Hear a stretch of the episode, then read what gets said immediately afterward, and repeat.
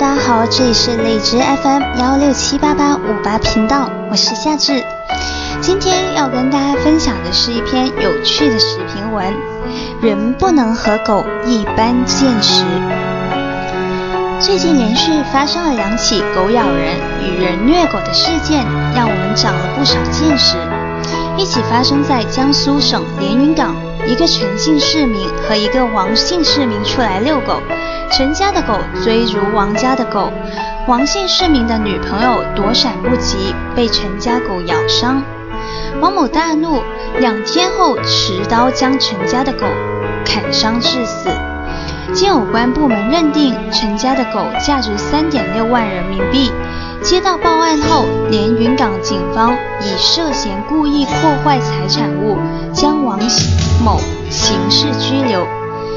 另一起发生在山东威海，一辆行驶的越野汽车尾部绳子上拖着一只狗，行驶了一段距离后，后边的狗无力奔跑，遭拖曳致死，身后留下清晰的血迹。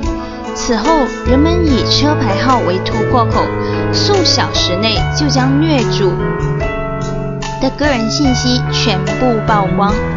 接着，数十人围堵在车主所。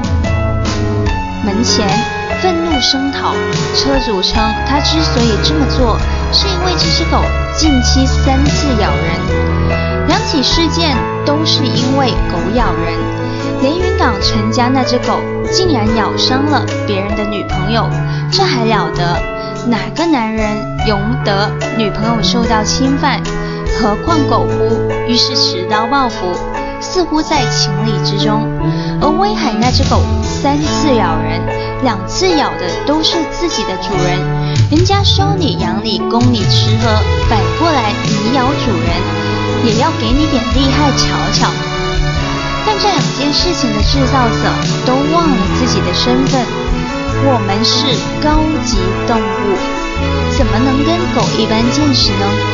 人与人之间要讲道德，讲法律，要知道感恩，可狗不懂这一些。虽然它们大都忠于自己的主人，但急了以后也会跳墙，也会伤人。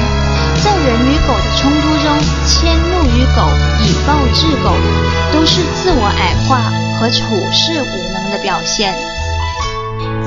连云港的王某被刑事拘留以后，有支持他的人在网上的帖文称：“狗咬伤人，人打伤了狗，被拘留了，这个社会到底怎么了？”难道人还不如狗？而连云港警方在通报说说得很清楚，之所以被刑拘，是因为涉嫌故意毁坏财物。而王某对自己持刀砍杀陈某的狗这个事实也供认不讳。请注意，按照法律规定，陈某家的狗也属于一种财物。王某将它砍伤致死，就等于破坏了别人的财物。陈家告他，他就必须承担起法律责任。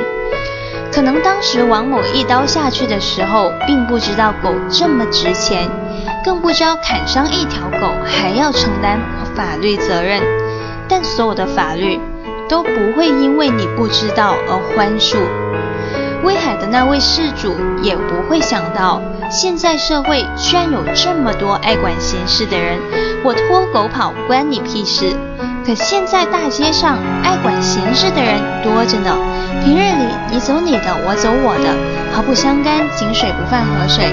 一旦有人出轨、出格、出奇、出法的事，马上就会有一群人围上来，而且他们每个人手里都有一个录音机和摄像头，把你说的录下来，把你做的拍下来，然后发到网络上。让全世界的人评评理。你说你拖着自己的狗玩，可为什么有斑斑血迹？你说这狗是自己家的，可你却没有虐待它的权利。到了这份上，即便你有八十六张嘴，也抵不住往水往上的潮水。唯一的办法就是认错、低头、承担责任、表示悔改。两起事件。让我们看到了社会的进步，也看到了人性的升华。越来越多的人们学会了用法律解决矛盾纠纷，越来越多的人们敢于去管有失文明和道德的闲事了。